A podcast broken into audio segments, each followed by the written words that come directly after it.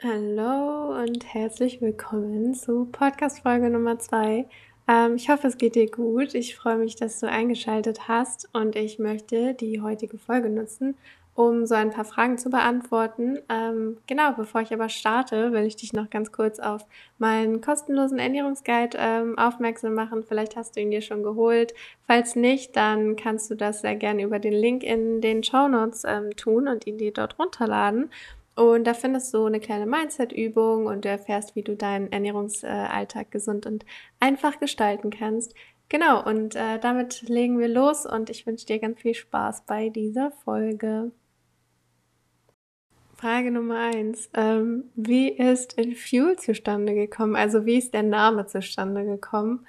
Ähm, ja, das war tatsächlich eine kleine Brainstorming-Aktion mit meinem Bruder damals und ich habe so alle Wörter aufgeschrieben, die mir in den Sinn kamen, die irgendwie das beschreiben sollten, was ich ausdrücken möchte. Ähm, also ich wollte irgendwie ja, ich bin dann irgendwie bei Treibstoff gelandet, also Fuel, dass man, dass man Nahrung als Treibstoff benutzt, ähm, um den Körper zu, ähm, ja, zu fuelen, wie sagt man, zu ähm, befeuern. Und mein Bruder hat dann In-Fuel vorgeschlagen, also quasi Treibstoff in den Körper, sage ich mal. Und äh, meine erste Reaktion war auch so, nee, klingt irgendwie blöd. Ähm, aber ich habe es dann erstmal aufgeschrieben und irgendwie fand ich es dann doch ganz cool, weil es so kurz ist und äh, ja, den Namen gab es noch nicht und dann habe ich den erstmal genommen und dachte mir, kannst du ja auch jederzeit irgendwie wieder ändern. Ähm, mittlerweile habe ich mich aber auch irgendwie so dran gewöhnt, ähm, dass ich den Namen eigentlich ganz gerne mag und er sich dann irgendwie so etabliert hat, genau. Welche Nahrungsergänzungsmittel empfiehlst du? Und zu Nahrungsergänzungsmitteln bekomme ich sehr, sehr viele Fragen. Ähm, Nahrungsergänzungsmittel sind so eine Sache, ne? weil das ist so individuell. Deshalb gebe ich da ungern so pauschale Empfehlungen. Ähm, ich bin aber trotzdem der Meinung, dass wir heutzutage eigentlich alle in irgendeiner Art und Weise auf Nahrungsergänzungsmittel angewiesen sind. Ähm, es ist einfach leider so, dass unsere Böden mittlerweile total ausgelaugt sind und nährstoffarm. Ähm, die werden vor allem auch hier in Deutschland nicht angereichert mit Nährstoffen. Das heißt, auch unsere Lebensmittel werden immer nährstoffärmer. Ähm, dazu kommen dann noch total lange Lagerzeiten, Transportzeiten und so weiter.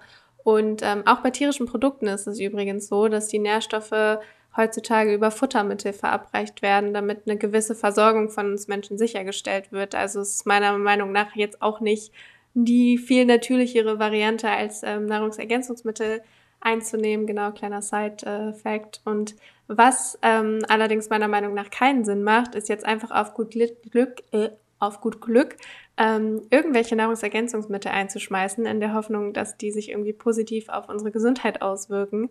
Und mittlerweile gibt es auch einfach sehr, sehr viele Produkte, ähm, ja, von nicht besonders guter Qualität auf dem Markt. Ich würde da wirklich jedem von abraten, irgendwie zu billigen Nahrungsergänzungsmitteln aus dem Supermarkt oder ähm, aus der Drogerie oder so zu greifen, sondern wirklich zu schauen, dass die einfach von guter Qualität sind ähm, da lieber ein bisschen mehr ausgeben und nicht irgendwie sparen. Meistens halten die ja dann auch ein bisschen länger.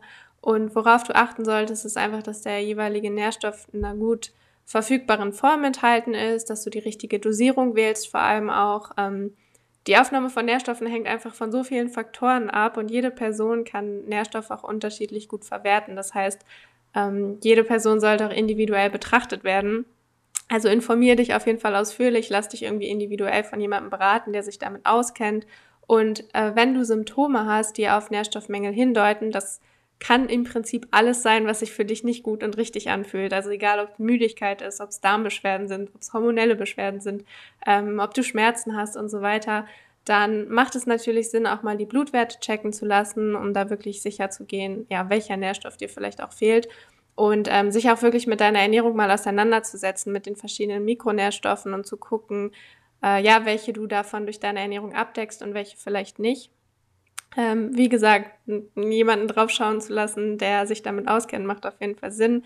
Und ähm, Grundlage sollte auch meiner Meinung nach immer eine gesunde, ausgewogene Ernährung sein. Also wenn die Ernährung nicht stimmt und man dann irgendwie Nahrungsergänzungsmittel oder sich irgendwas von Nahrungsergänzungsmitteln erhofft, dann ähm, ja, wird es wahrscheinlich nicht den gewünschten Effekt erreichen. Und was sich dann über die Ernährung nicht abdecken lässt, das kannst du dann mit Hilfe von Nahrungsergänzungsmitteln ja, zusätzlich ergänzen. Und das kann sich dann auch durchaus sehr positiv auf deine Gesundheit auswirken. Und Ähm, Nährstoffe, die oftmals kritisch sind oder ja, auf die ich immer so ein bisschen als erstes schaue, sind zum Beispiel ähm, Vitamin B12, Vitamin D, Jod und Selen von den Mineralstoffen. Eisen ist auch ähm, oftmals oder kann auch manchmal ein bisschen kritisch sein, genauso wie Magnesium.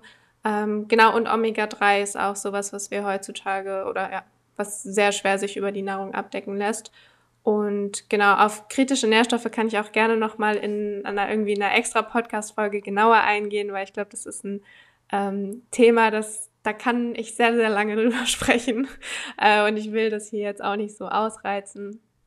Ähm, genau, aber wie gesagt, informier dich da einfach gut und schau, dass du ähm, Nahrungsergänzungsmittel in guter Qualität holst ähm, und sinnvoll ergänzt und nicht einfach random irgendwas nehmen. Okay, nächste Frage. Wie bist du zum Veganismus gekommen? Gesundheitlich oder auch aus ethischen Gründen? Ähm, angefangen hat es bei mir tatsächlich so ein bisschen aus gesundheitlichen Gründen damals. Ich kann es euch aber ehrlich gesagt auch gar nicht mehr so ganz genau sagen, weil ich auch gar nicht mehr genau weiß, wann ich angefangen habe, ähm, auf Fleisch zu verzichten, weil das war auf jeden Fall das Erste, dass ich halt erstmal vegetarisch geworden bin. Ähm, dazu muss ich aber sagen, ich mochte zum Beispiel auch noch nie Milch. Ich war auch kein großer Käsefan. Ähm, und Eier mochte ich auch lange Zeit nicht. Also das waren alles so Dinge, auf die es mir dann relativ leicht fiel, auch zu verzichten oder die ich dann auch, als ich aufgehört habe, Fleisch zu essen, nicht mehr so viel in meiner Ernährung hatte. Ähm, genau, Fleisch mochte ich eigentlich nur Hähnchen, also war der Umstieg für mich nicht so schwer. Und ich habe dann auch schnell gemerkt, dass mir gesundheitlich sehr, sehr gut getan hat. Ähm, ich bin auch niemand, der sagt, man muss zu 100% vegan leben, um gesund zu sein.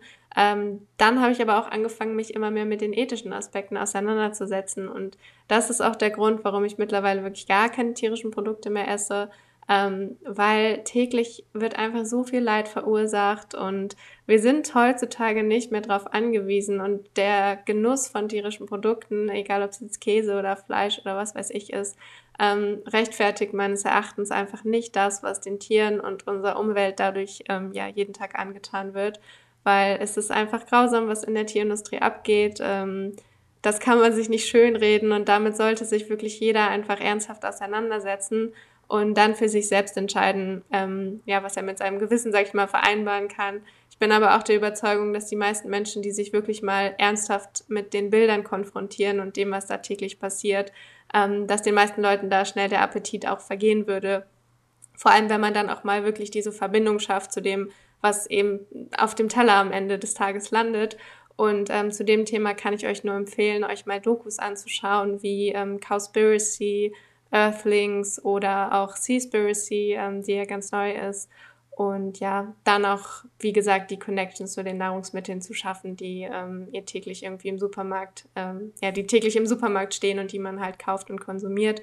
Weil das, was ihr in diesem Film seht, ähm, das ist das, was, ja, was täglich auf den Tellern landet. Und ähm, wie gesagt, das ist einfach ein Thema, da sollte sich jeder wirklich mal ernsthaft mit auseinandersetzen, um dann für sich selbst entscheiden zu können, ja, wie er damit umgehen möchte. Studierst du noch? Ähm, nein.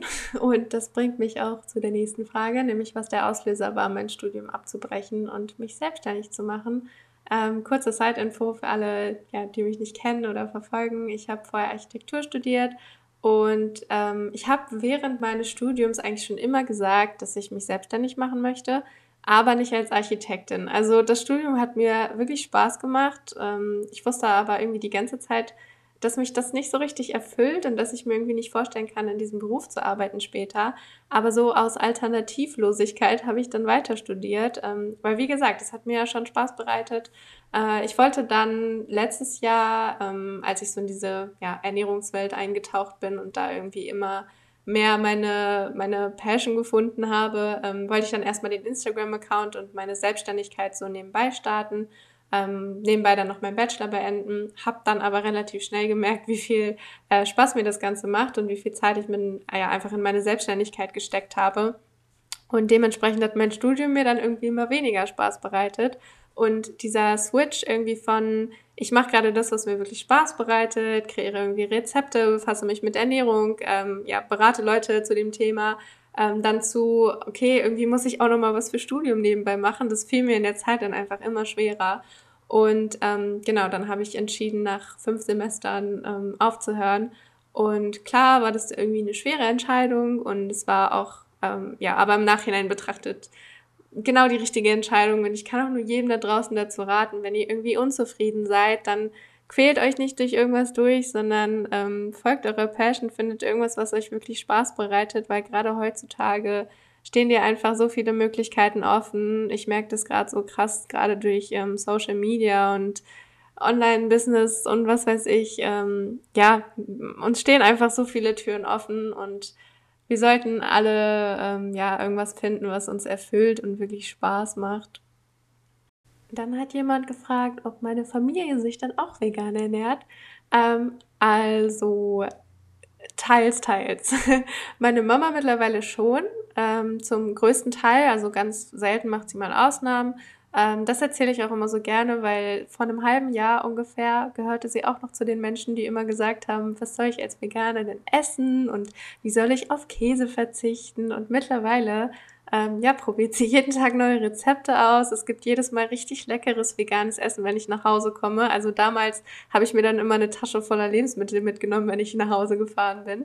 Ähm, genau, mein einer Bruder, der lebt auch größtenteils vegan und mein Papa und mein anderer Bruder nicht. Ähm, genau, aber dadurch, dass meine Mama eben kocht, einkauft und so weiter, äh, konsumieren die natürlich zu Hause auch entsprechend mittlerweile wesentlich weniger tierische Produkte und äh, ja, essen auch sehr oft dann vegan dementsprechend. Wie regelst du Auswärtsessen? Ähm, ich esse tatsächlich nicht so super oft auswärts. Also wirklich selten. Gerade in Corona-Zeiten ist es ja jetzt auch nicht so möglich. Aber ich meine jetzt auch Essen bestellen oder so ähm, mache ich sehr, sehr selten. Aber wenn, dann findet man heutzutage ja so gut wie überall vegane Alternativen. Und es gibt ja auch sowieso immer mehr vegane Restaurants, die auch ähm, gesunde Optionen anbieten, was ich mega cool finde. Und ich finde, ja, wie gesagt, heutzutage gestaltet sich das eigentlich relativ leicht, vegane Alternativen zu finden. Und gerade weil ich auch ähm, ja, viele Leute um mich habe, die dann selbst vegetarisch, teilweise auch vegan äh, sich ernähren, ja, sucht man sich dann halt irgendwas raus, wo alle was finden, wo für jeden was dabei ist. Was ist dein liebstes äh, mein liebstes Frühstück. Ähm, wer mich auf Instagram verfolgt, der weiß, was jetzt kommt. Porridge und das wirklich schon seit Jahren. Also ich frühstücke generell eigentlich immer süß. Ähm, Im Winter meistens warmes Porridge. Im Sommer dann oftmals kaltes Porridge, also quasi einfach nur Haferflocken mit Milch und dann lasse ich das ein bisschen stehen und dann ähm, wird das ja auch so eine Pampe und Pampe klingt so eklig, aber es ist ähm, einfach lecker. Ich bestehe wahrscheinlich zu 80 Prozent aus Haferflocken mittlerweile, keine Ahnung.